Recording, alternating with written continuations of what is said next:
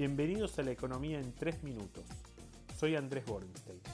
En este podcast hablaremos sobre las claves económicas de la semana que comienza. Vamos con las buenas noticias primero. Después de un agosto flojito en materia de actividad, la recuperación parece haber tomado fuerza en septiembre. Hasta ahora salieron datos positivos de cemento, acero, faena bovina, ventas minoristas, recaudación, ventas y producción de autos. Lejos de tirar manteca al techo, pero en medio de tanta pálida al menos algo positivo. Acá se acaba el optimismo. La aguja del dólar blue marca 178 mostrando que el gobierno sigue sin encontrarle la vuelta a la credibilidad. Esta semana el Banco Central volvió con medidas que no agregan claridad al asunto. Sube una tasa pero baja la otra. Mensaje ambiguo al mercado. El Banco Central quiere que los bancos le paguen más a la gente por los plazos fijos para que no se vaya al dólar. Pero a su vez baja la tasa del ELIC a la que colocan los bancos. Entonces, ¿se supone que los bancos van a querer tomar más plazos fijos? Este es el famoso efecto tres chiflados, tratando de cambiar un caño. Cuando Larry ajusta de un lado, el agua le explota en la cara a Moe. Otro ejemplo, ahora pagar importaciones va a ser mucho más difícil. Arriba de 50 mil dólares, el Banco Central tiene que autorizar en base a quién sabe qué argumentos. Ante la falta de reservas, endurecer las importaciones solo puede generar dos cosas.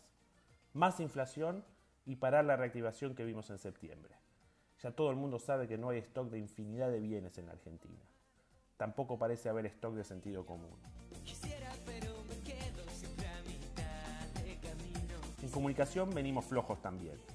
No lo digo por no odio, una pésima idea que raya con la censura. En alguna oportunidad señalamos que la comunicación oficial en una crisis es crítica.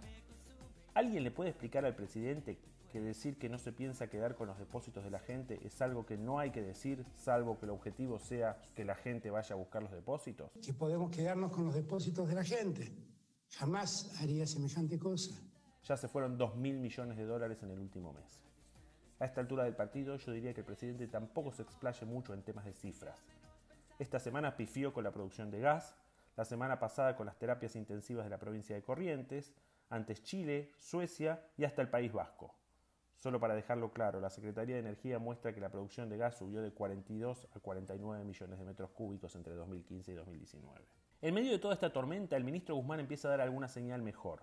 Pareciera que la Argentina en forma medio tímida está admitiendo que no tiene mucho más margen para emitir y que el sendero fiscal no puede ser el que quiere el Instituto Patria un buen approach a la negociación con el FMI que comienza en noviembre.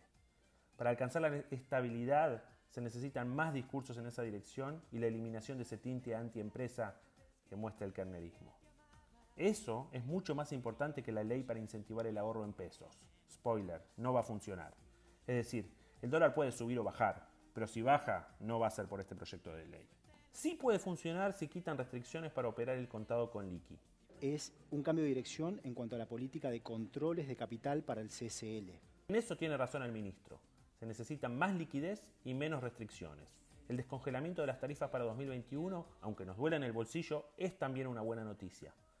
Al menos eso debería ser un buen proxy de menos cortes de luz.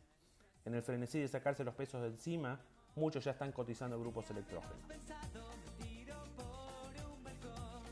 Para esta semana Veremos los precios mayoristas y costo de construcción, el PDI de agosto, que no debería ser muy auspicioso. También esperamos cuentas fiscales de septiembre.